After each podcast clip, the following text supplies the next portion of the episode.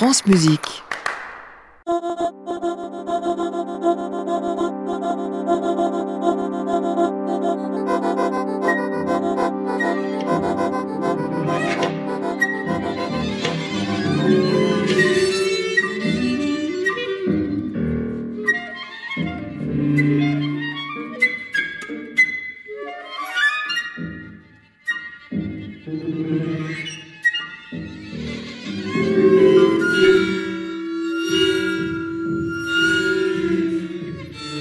Bonsoir à toutes et à tous et bienvenue au Carrefour de la création sur France Musique.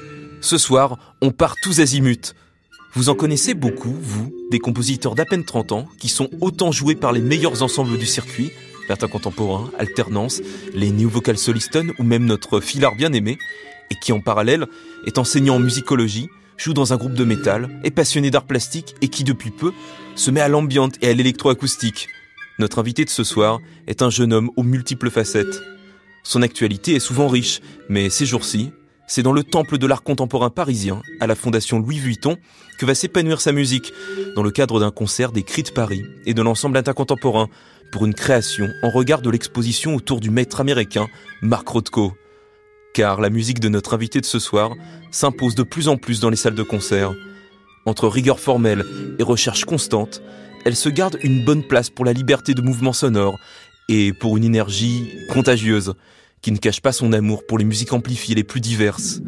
Ce soir, nous embarquons donc pour un voyage dans un monde ouvert, en open world, avec Augustin Bro.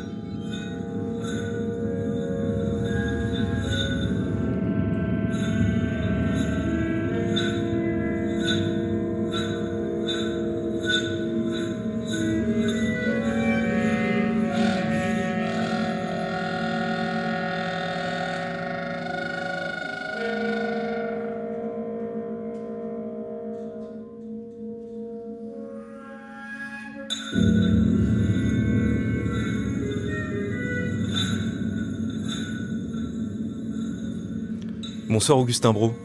Bonsoir Thomas. On l'a dit en introduction, Augustin Bro, vous avez des vies musicales multiples, et d'autant plus lorsque l'on est encore un jeune compositeur. Comment on trouve ses marques et comment on se construit une personnalité dans le paysage musical actuel? Je dirais que tout s'est euh, plutôt quand même fait à l'instinct, finalement, en prenant compte de mes, de mes envies, des choses que je souhaitais réaliser, euh, c'est-à-dire forcément en ayant une formation plutôt orientée vers la musicologie, la pratique de la musique écrite, la musique contemporaine, ça reste quand même au centre de mon travail. Mais je me suis pas pour autant interdit d'avoir des petits satellites à côté qui touchent euh, autant euh, les musiques amplifiées que les musiques expérimentales. Mais malgré tout, c'est vrai que la ligne de force principale de mon travail, elle se trouve dans l'écriture. Et ça informe beaucoup plus le reste de mes pratiques que l'inverse, les autres pratiques. C'est aussi une opportunité de partager des moments avec des amis, avec des proches, dans d'autres cadres. Et tout ça finit de manière vertueuse par nourrir ma pratique écrite. Et quelles sont vos grandes références d'ailleurs? Alors, d'une manière chronologique, je dirais que ma découverte de la musique contemporaine s'est faite euh, de manière assez frappante lorsque j'avais 11-12 ans à travers Olivier Messiaen. Et euh, au fur et à mesure, j'ai creusé euh, le dodécaphonisme avec Webern qui m'a beaucoup marqué à l'adolescence, mais surtout Pierre Bourrez et notamment ces œuvres tardives qui, euh, quand j'étais adolescent, m'ont beaucoup parlé, notamment Rituel, Exposante fixe, Réponse. Un peu plus tard, forcément, Iron Man, le spectralisme, Grisé, Muraille, et plus récemment, euh, la singularité et le rapport à l'histoire de Klaus Huber m'ont beaucoup marqué, mais j'aime également beaucoup les timbres travaillés par Rebecca Saunders euh, ou encore par Timothy McCormack. Qu'est-ce qui peut rejoindre tous ces noms que vous venez de dénoncer? Je dirais que pour tous ces compositeurs et compositrices, il y a deux choses qui sont euh, fondamentales pour moi. C'est euh, la gestion de la forme. Et dans mon travail, c'est vraiment la chose la plus importante, c'est-à-dire comment on va arriver à articuler un discours musical au fur et à mesure du temps. Et également le travail sur l'énergie. C'est un travail qu'on peut aussi retrouver chez des compositeurs tels que Yann Robin, Franck Bedrossian, pour parler de compositeurs assez récents. Et c'est quelque chose qui m'a toujours interrogé. Et moi-même, en tant qu'instrumentiste, ce travail autour du geste, geste instrumental, qui euh, fait partie lui-même du geste musical, du mouvement, euh, de l'énergie physique. Le fait de capturer tout ça, c'est quelque chose qui m'a paru vraiment euh, intéressant et c'est vrai que c'est ce qui offre à nos musiques, aux musiques de création, une, intensité aussi forte que sexy. Et c'est pour ça qu'effectivement, j'ai peut-être plus de mal avec après des esthétiques, plus de la répétition, plus de la trance, qui, qui malgré leur qualité, me touchent moins que des musiques où on ménage des contrastes assez forts. Alors justement, je comptais évoquer la question de la forme tout de suite. Comment on élabore une forme en musique, Augustin Bro c'est forcément la forme, un travail sans fin. C'est tout d'abord la forme, c'est un travail de l'écoute et de l'écoute intérieure. Je dirais que le point commun euh, dans toutes mes pièces, c'est qu'elles originent d'un travail d'écoute intérieure, toujours. Euh, pas d'expérimentation à l'instrument, mais j'essaie de passer du temps avec la pièce dès que je sais que je vais être amené à l'écrire, que ce soit par une commande, une collaboration. Et j'essaye de m'imaginer euh, des matériaux, je triture la chose dans tous les sens. Et euh, petit à petit, j'arrive à avoir une idée d'une première partie qui viendra ensuite se greffer sur une seconde, etc. Et euh, une fois que ce parcours formel est à peu près clair dans ma tête, forcément après, il y a tout mon travail au niveau des hauteurs, au niveau des modes de jeu, au niveau du rythme, qui est un peu plus mathématique, sur lequel j'utilise vraiment le papier pour, à partir de notes qui sont plutôt intuitives, en dériver d'autres. Est-ce que penser par cycle, ça aide à structurer une forme? Ouais, tout à fait. En tout cas, pour moi, c'est quelque chose qui est assez important. Et c'est vrai que de temps à autre, j'essaye, lorsque j'ai des pièces, surtout des pièces de musique de chambre, de les organiser par cycle. Alors, le plus, euh, exemple le plus probant de ça, c'est que cycle contre-mouvement que j'ai fait avec Alternance, qui comporte donc euh, quatre pièces. Euh, qui forment un tout qui fait environ 40, 40 minutes, 35-40. Et ça me permet, en fait, une fois que j'ai fini une des pièces, d'arriver à savoir ce que je vais mettre avant, ce que je vais mettre après. En général, j'aime bien commencer par une pièce qui va être un peu au centre du cycle. Et c'est vrai que je traite pas du tout la forme de la même manière.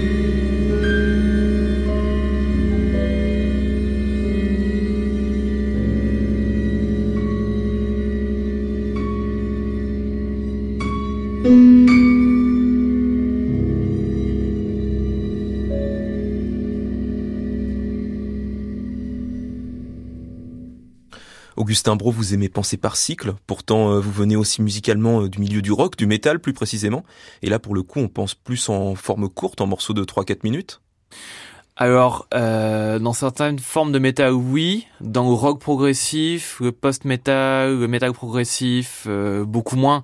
On a souvent des morceaux qui durent plutôt 7, 8, 10 minutes. Et effectivement, c'est sûr que le métal, ça a été une part euh, importante de mon, euh, de mon éducation musicale. Et en fait, je me rends compte que beaucoup de musiciens de la musique contemporaine ont grandi euh, sur une base un peu double métal, musique expérimentale et enfin même musique extrême, on pourrait dire le death metal, black metal et musique contemporaine aussi avec des apports de la noise, de l'électroacoustique. Et moi, c'est sûr qu'avec euh, le groupe dans lequel je joue, euh, c'est plutôt des formats longs. Là, on est en train de, finir un EP qui dure 20 minutes, mais il y a que deux titres. Ça emprunte autant à Radiohead euh, que à Explosions in the Sky, que à la musique contemporaine par certains aspects. Augustin Bro, comment vous découvrez le métal? Alors le métal, ça se passe par mon apprentissage de la batterie, des percussions quand je suis tout petit, et la médiathèque qui recèle tout son lot de. Donc il y a le métal, mais euh, il y a aussi le jazz, il y a aussi euh, Max Davis euh, quand j'ai une dizaine d'années, de manière concomitante au premier disque de Metallica, tout un tas de choses. Et puis un peu plus tard, c'est comme je l'avais dit, Messiaen, Schoenberg, Boulez. avant ça, il y avait Stravinsky. Avant ça, il y a Mahler, Wagner. C'était vraiment la curiosité pour moi, et c'est aussi quelque chose qui continue à m'animer.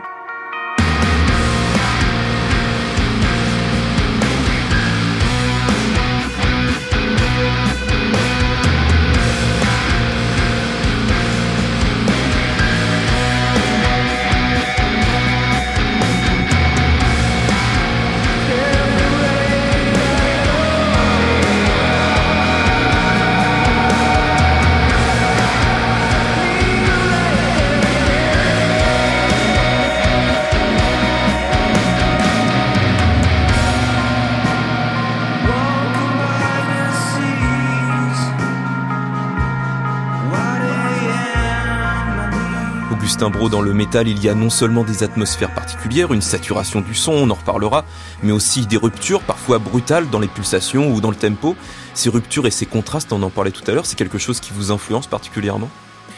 Oui, tout à fait. C'est sûr que avoir grandi en étant adolescent et avoir écouté euh, autant des groupes de métal progressif comme euh, Dream Theater ou des groupes de métal extrême, euh, typiquement, euh, je pense à Morbid Angel pour l'aspect plus death metal, pour l'aspect plus black metal, des groupes comme comme Deathspell Omega ou même de nos jours par exemple un groupe comme Imperial Triumphant qui mélange le black metal avec le free jazz.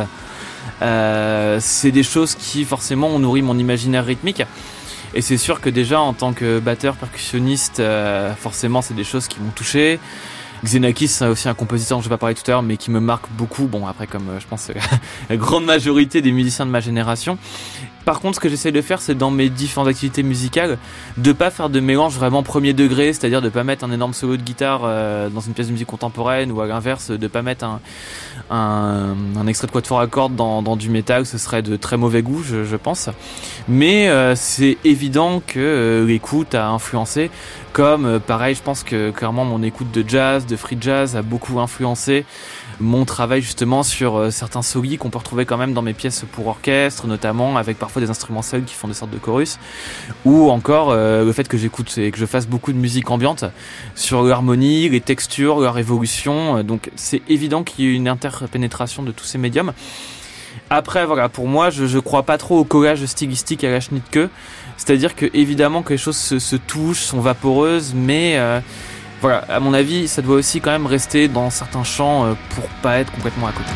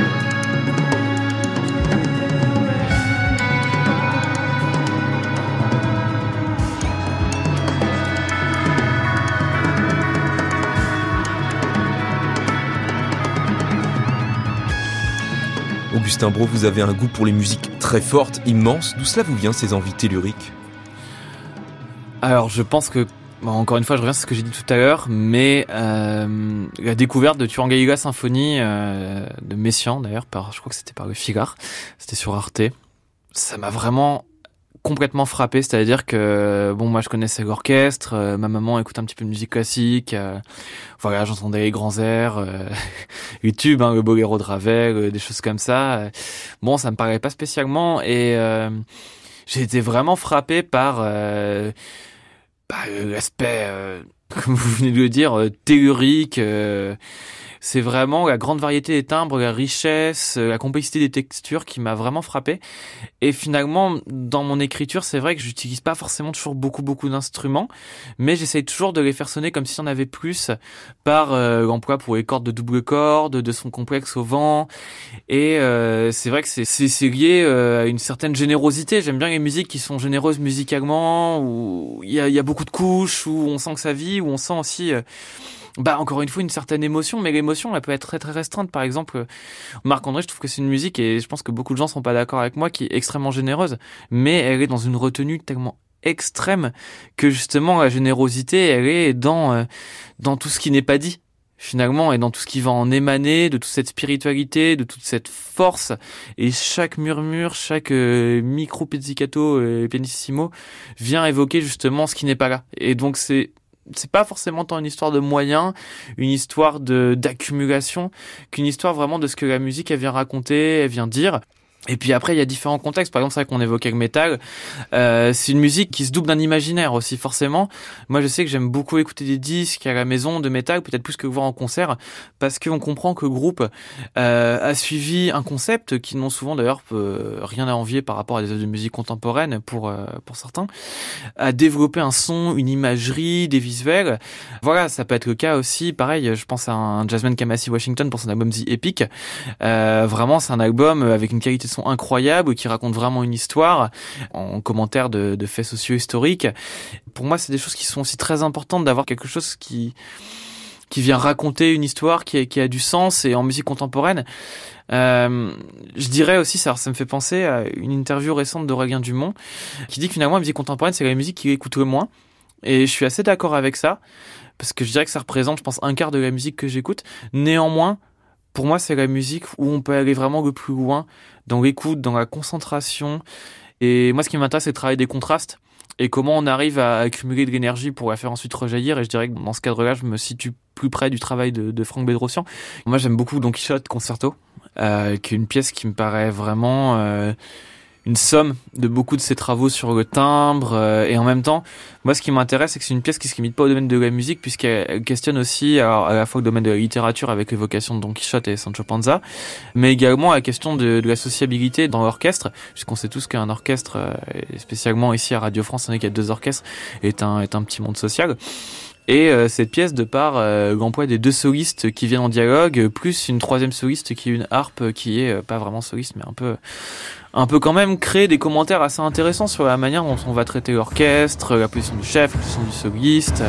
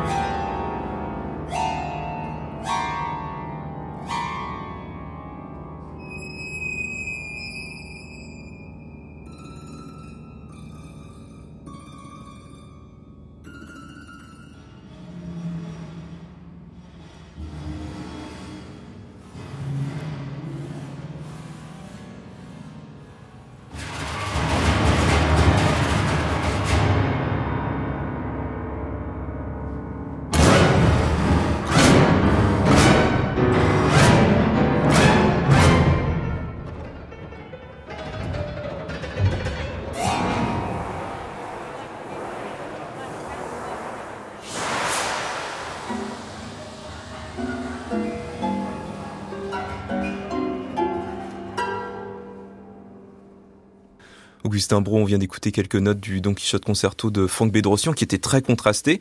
Euh, est-ce que votre pièce Golem pour contrebasse et euh, ensemble, elle est aussi très contrastée? Alors oui, mais surtout c'est une pièce qui est euh, à qui a des résonances de saturation, je trouve. Ouais, voilà. Bah en fait c'est une pièce qui est très jeune déjà. Je l'ai écrite en 2018-2019, donc j'avais 24, 24, 25 ans. Euh, non, j'ai écrit en 2017 la première version, pardon, c'est la révision. Enfin bref, voilà, vous voyez bien d'ailleurs que j'ai révisé l'année d'après, donc j'étais vraiment pas trop sûr de moi. Et en fait, bah oui, j'étais complètement là-dedans, c'est-à-dire que je, faisais un mémoire sur Yann Robin, euh, sur une pièce de justement pour contrebasse ensemble, euh, à Symétriade, au même moment. Et euh, je dirais surtout qu'elle est, elle est très contrastée parce que c'est une pièce assez jeune. Hein. Euh, je pense que vraiment, euh, notamment au niveau formel, il y avait plein de choses qui n'étaient pas du tout encore claires pour moi. Donc quelque part, ça fait aussi un charme parce que c'est une pièce très brute et beaucoup de contrastes et je, je l'aime encore beaucoup aujourd'hui. Mais c'est sûr que quand je vois ce que j'écris désormais, on est à des années-lumière et j'ai vraiment l'impression d'avoir pris en maturité. Donc elle a ce côté un peu punk qui est, qui est rigolo et, et puis en fait c'est une pièce qui a été reprise assez régulièrement donc ça veut dire que ça a un intérêt, mais tout n'est pas forcément très conscient dans ce que j'ai fait de cette pièce. C'était un peu euh, l'envie du moment. Est-ce que Golem, c'est un lien avec peut-être le roman de Meyrink Il y a des sources littéraires derrière? Non, pas du tout. C'était vraiment une un lien à la notion plus générale euh, du golem euh, qui est façonné par son maître. Et c'était ce que je voulais faire avec la matière sonore, c'est-à-dire avoir vraiment un son qui soit extrêmement ductile euh, et puis c'est Nicolas Cross donc forcément j'avais bossé avec lui. Et je pense que ce côté très saturation énergie est venu de tous les sons un peu étranges qu'il m'a montré. Et donc je sais pas ça, ça m'allait bien. C'est un peu une sorte de golem Nicolas. Il fait deux mètres il est très impressionnant. Donc ça ça collait bien avec enfin dans mon imaginaire en tout cas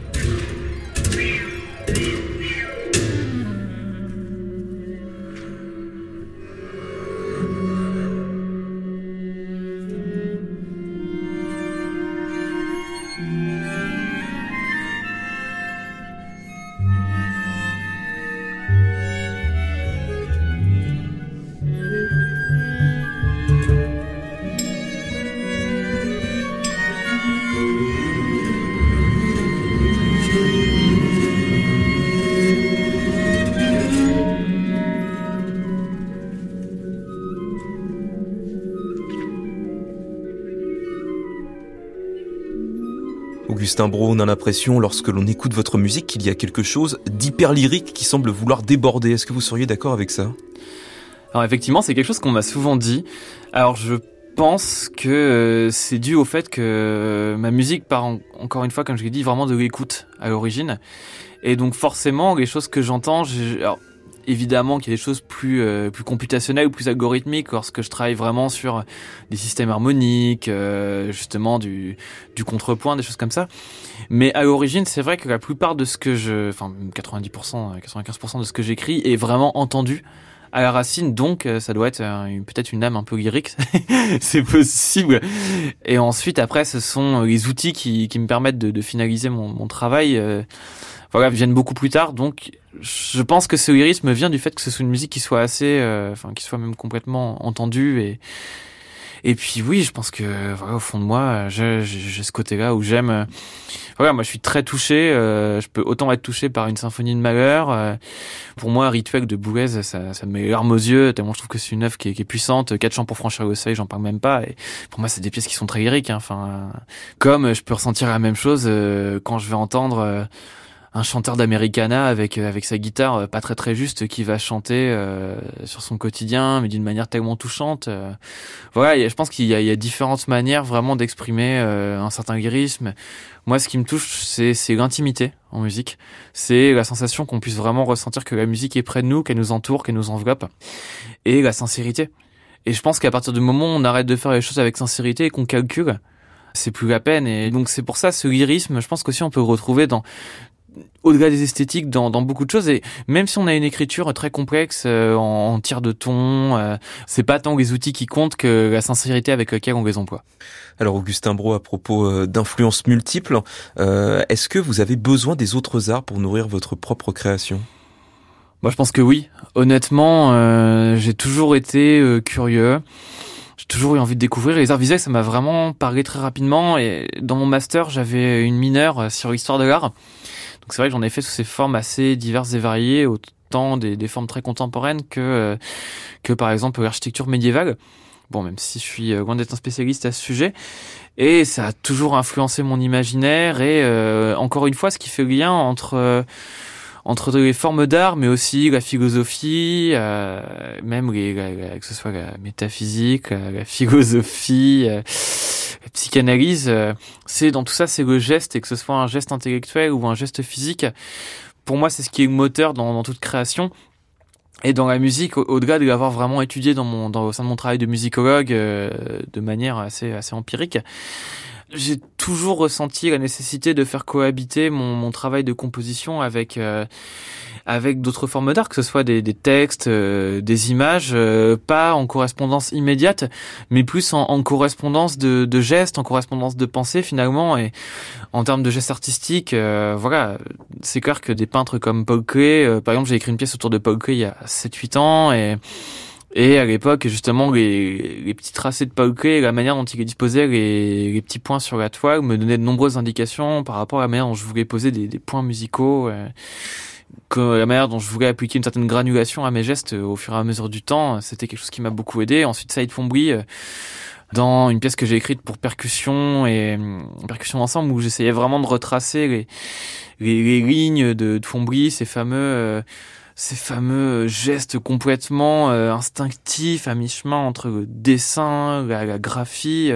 Il y avait en fait un brouillage qui m'intéressait beaucoup. Euh, et voilà, pour chaque peintre, il y a des inspirations. Euh, Kiefer, c'était la monumentalité et je l'ai mis en lien dans Cathédrale avec le chef-d'œuvre inconnu de Balzac. Et justement, c'est cette, euh, cette étincelle créatrice et cette volonté justement d'aller, d'aller toujours plus loin, mais à quoi bon? Il y, a plein de, plein de personnes. Qu'est-ce que la peinture peut donner comme leçon à un musicien? Bah, la peinture, elle travaille dans l'espace. Et le musicien, je pense que s'il arrive à transcrire le tracé du peintre en temps, pour moi, c'est la, meilleure leçon qu'il puisse en tirer. Dans l'occupation de l'espace, comme nous, on peut occuper le temps. Alors, ça fait, ça fait un peu cryptique, hein, dit comme ça, mais euh, comme je l'ai dit avant, par exemple, chez, chez c'est assez évident. On a la, la, géométrie qui vient justement euh, partitionner l'espace. Par exemple, chez Richter, l'espace, il le travaille par une technique de, dragage avec euh, ce qu'il appelle un raquel. Donc c'est une grande, une grande planche de bois qui va draguer sur la surface de la toile pour déplacer de la peinture. Et en faisant ça, peut-être que on peut aussi en déduire une analogie que le matériau, nous aussi, on peut le draguer, on peut le déplacer d'un point à un autre en l'étirant et une sorte de dissolution, mais qui s'accomplit par un moyen extrêmement physique. Frankenthaler, il y a beaucoup cette question des, des lavis de différentes masses qui viennent se superposer euh, pour créer un tout. Donc il y a la question du floutage, la question de la dissolution. Et moi, c'est ce que j'avais essayé de faire dans cette pièce, avoir vraiment une, une sorte de dissolution entre l'intervention des différents groupes. Mais d'ailleurs, dans cette pièce, il y a aussi une autre influence qui est celle de Franck Bedrosian, encore une fois, que je, je salue. Donc, j'avais écouté une de ses pièces pour orchestre, c'est Twist, pour orchestre électronique. Et donc j'écoute et c'est une pièce qui formellement m'avait beaucoup marqué. Ça a beaucoup questionné mon rapport à l'utilisation des cadences dans la forme et c'est quelque chose que je fais souvent. Et voilà, c'était un peu des, moyens pour moi de me questionner sur aussi quel est le rôle de l'instrumentation euh, et de l'orchestration dans un second temps dans ma conception formelle. Donc ça, c'était quelque chose que la peinture m'a beaucoup amené.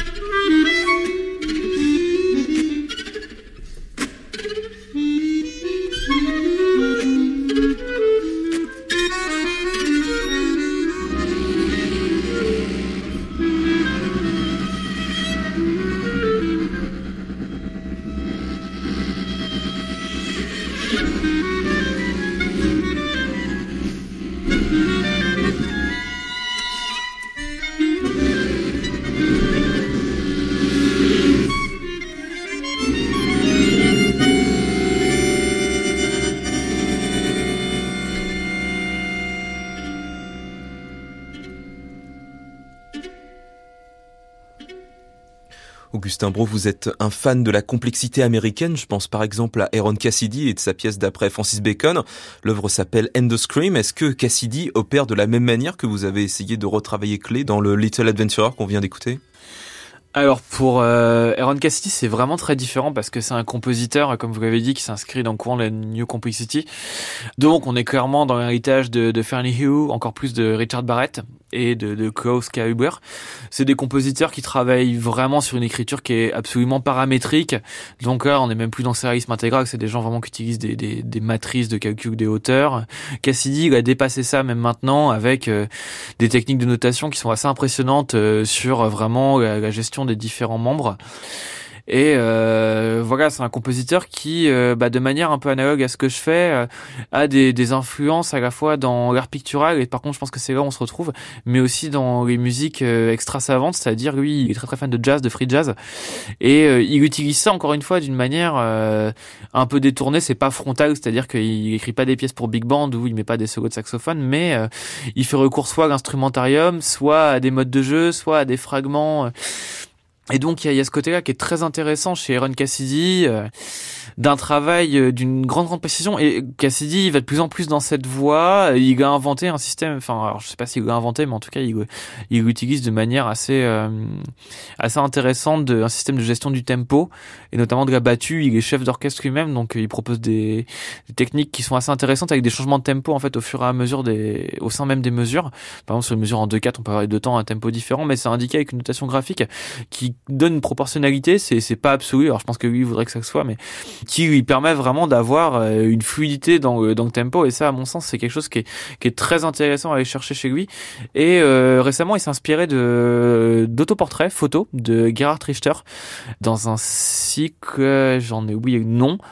Voilà, c'est A Way of Making Ghosts de Quadford, donc qui sont euh, inspirés de photographies que Gerhard Richter a ensuite peintes et euh, donc il y a toute une réflexion par rapport à la question de la mémoire, par rapport à la question justement de comment on peut poser une seconde couche sur une première couche, euh, à la fois l'altération mais aussi garder ce qui existe. Voilà, c'est très intéressant et, et c'est très musical.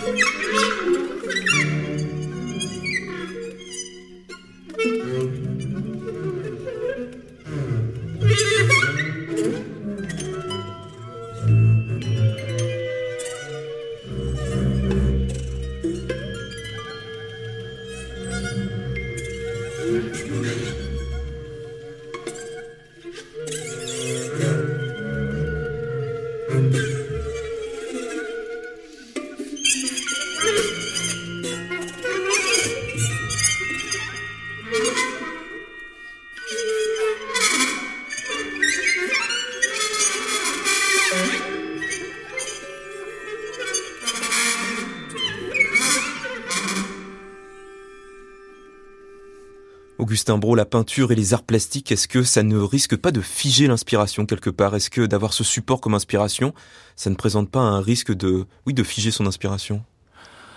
Alors, je dirais qu'en en fonction de chaque pièce, l'inspiration est assez différente. Euh, effectivement, étant donné que c'est quelque chose qui me qui me passionne, ça revient quand même vraiment souvent.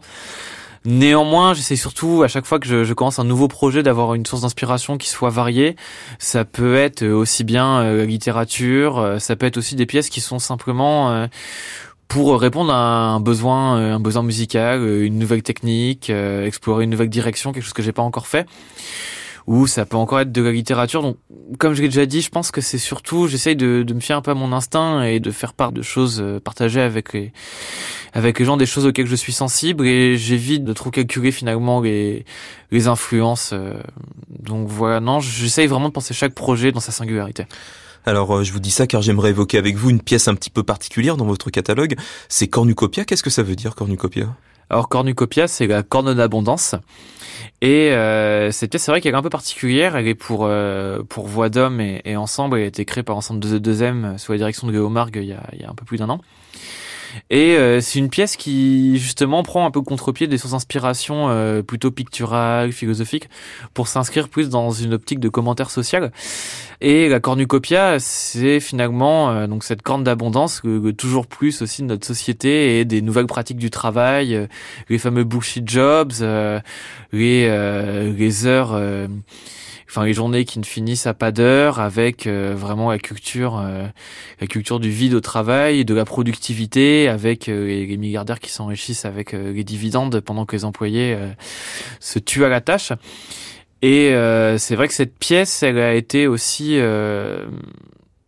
je l'avais en tête depuis un petit moment, mais elle a été euh, malheureusement confortée par euh, la perte d'une amie liée aux conséquences d'une entreprise euh, aussi violente qui peut vraiment faire sombrer les gens dans, dans un mal-être extrêmement profond. Et le fait de voir autour de moi beaucoup de gens qui souffraient de milieux de travail qui sont brutaux, violents et qui malgré tout doivent continuer à pas lâcher ce boulot pour leur survie c'est quelque chose qui m'a qui m'a beaucoup choqué et c'est vrai que moi je me considère extrêmement privilégié de pouvoir travailler euh, dans le milieu de la musique, de l'enseignement, de la recherche. Et ce sont des métiers qui, malgré leurs euh, difficultés qui peuvent être inhérentes, hein, c'est-à-dire une certaine précarité, le fait de jongler avec euh, plein de tâches, s'inscrivent quand même dans des environnements qui sont plutôt bienveillants. Donc voilà, c'était ma manière, peut-être un peu futile, hein, mais de de témoigner mon, mon, indignation contre ces pratiques euh, et voilà d'exprimer ma ma colère vis-à-vis de toutes ces choses qui, qui font que, que brimer les, les, êtres humains. Et alors Augustin Bro, vous avez dit dans une interview sur le site Anaclas en avril 23 que même si vous ne souhaitiez pas jouer au compositeur engagé, pour le dire grossièrement, et là je vous cite, comment composer dans son coin tandis que les CRS frappent dans les rues, que la Bravem éborgne des manifestants? Quand on a 30 ans en France, comment le climat social influe sur la production d'un artiste? Alors c'est évident qu'on peut on peut pas y être insensible. Ça c'était quelques mois avant les événements avec Amanda Nawel, euh, des choses comme ça. On voit très bien qu'on on est confronté à, principalement, parce qu'il y en a d'autres, à deux guerres. Euh, voilà, c'est une réalité qui qui nous entoure. Je pense que c'est aussi difficile de faire abstraction de ça. Et pour moi, on peut pas faire abstraction de, de tout ce qui se passe actuellement et de la réalité. Enfin, on voit on voit très bien l'inflation. Je pense que il suffit de sortir dans la rue pour voir que vraiment il y a jamais autant eu de, de personnes qui sont en difficulté. Et après, il y a, y a le choix de la manifestation de, de tout ça dans la musique. Soit on a envie de le montrer et ça prend un rôle vraiment euh, prégnant soit on, on garde pour soi, mais c'est quand même là. En tout cas, pour moi, c'est quand même là. Après, voilà, je suis, je suis une personne assez réservée et euh, c'est sûr que, évidemment, que ça imprègne mon travail et un sentiment de révolte, d'incompréhension, euh, de, de, de, tristesse, pour ne pas dire de, de désespoir et de désillusion. Mais euh, je sais qu'aussi, à, à, mon échelle, euh, je peux pas changer grand-chose. Donc voilà, j'essaye juste. je pense qu'en fait, la manière dont je peux m'investir c'est pas euh, par euh, le fait que je dédie une de mes pièces euh, à X ou Y cause, mais plutôt le fait que je m'investisse en tant qu'enseignant, que je travaille avec des jeunes sur des actions de valorisation, comme je vais le faire bientôt, enfin par le biais de la mise en circuit, dans des ateliers. voilà, essayer de, de communiquer aux jeunes générations l'amour de la création, la curiosité, et c'est des valeurs qui nous portent aussi vers l'autre finalement. Quand on est curieux d'autres musiques, on est on est curieux d'autres cultures, on est curieux d'autres personnes, et on se met pas des œillères et on cherche à accepter euh, accepter chaque être humain dans sa singularité et sa beauté.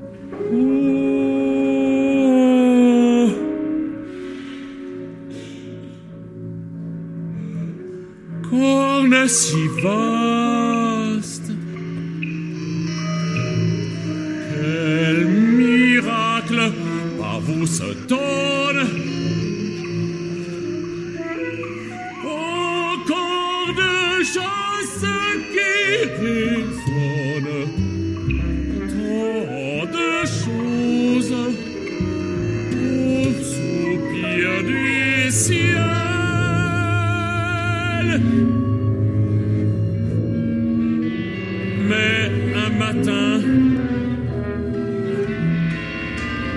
suis retrouvé paralysé dans mon lit.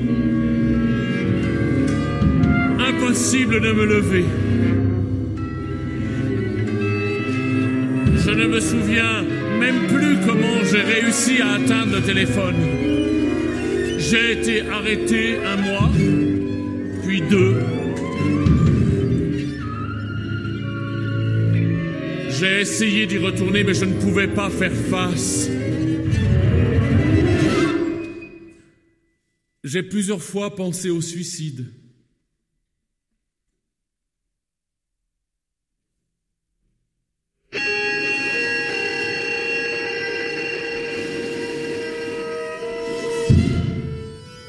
La société ne fait pas de cadeaux.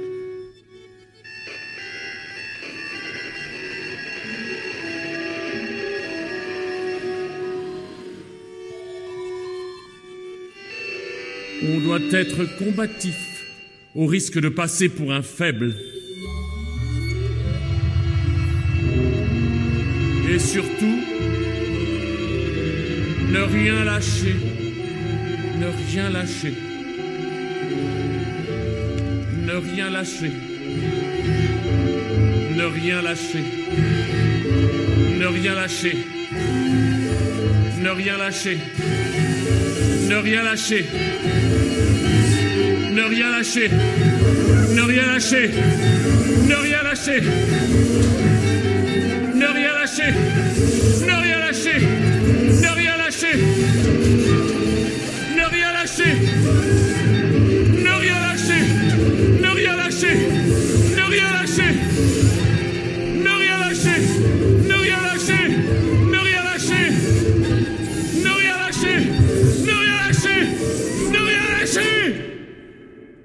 Augustin Bro, vous ne lâchez rien à tel point que vous êtes autant compositeur qu'enseignant-chercheur, vous l'avez dit, c'est quelque chose qui vous tient à cœur? Ben en fait, pour moi, euh, la pratique musicale, elle pouvait pas s'inscrire, en tout cas, dans encore une fois, pour faire écho un peu à la question précédente, dans la cité sans, sans être conscient de ce qui s'était passé avant moi, mais aussi ce qui se passe euh, autour de moi. Et c'est vrai que moi j'ai un parcours un petit peu atypique parce que j'ai pas fait les, grandes classes de composition euh, du CNSM de Paris ou, de Lyon, ni même d'aucune Archevêque. En fait, j'ai fait une classe de composition un petit peu à Poitiers. J'ai fait des masterclass à IRCAM et après je me suis formé un petit peu euh, à droite à gauche avec Martin Matagon, avec avec Yann Romain. Mais j'ai une formation qui est plutôt autodidacte malgré les cours euh, d'analyse, euh, d'harmonie, etc. Et euh, par contre, bah, j'ai fait une formation en musicologie, j'ai fait une licence, un master, puis un doctorat. Et ça partait vraiment d'une volonté d'éviter de, de trop me centraliser sur mon propre travail, mais plutôt de me dire que voilà, c'était moi ce qui m'intéressait, c'était la musicologie contemporaine, même si évidemment les autres périodes requièrent toute mon attention également. Mais euh, c'était important pour moi de savoir vraiment ce que faisaient mes contemporains, de comprendre, pour aussi arriver à mieux me placer en tant que jeune compositeur dans cet écosystème. Donc voilà, j'ai eu la chance d'obtenir un contrat doctoral de la région Nouvelle-Aquitaine entre 2018 et 2021. J'ai soutenu ma thèse en 2021. Et ensuite, j'ai enchaîné avec euh, diverses responsabilités de recherche au sein de différents laboratoires CNRS, euh, IREMUS, euh, qui est Sorbonne Université CNRS à Paris, où je travaille encore, et le consortium Musica 2, qui est un consortium de, de musicologie numérique. Je, je suis vraiment à part égale, euh, enfin voilà, autant chercheur que, que compositeur, et c'est quelque chose qui est très important pour moi. En plus de mes sources d'inspiration extérieures, ça me permet vraiment de, voilà, de découvrir plein de champs de réflexion. C'est quelque chose qui qui est très riche. Et encore une fois, ça permet d'inscrire le compositeur dans la cité. Et pour moi, c'est très important. On sait que voilà, la grande majorité des compositeurs ne, ne vivent pas de, de leur composition. Et moi, ça me va très bien.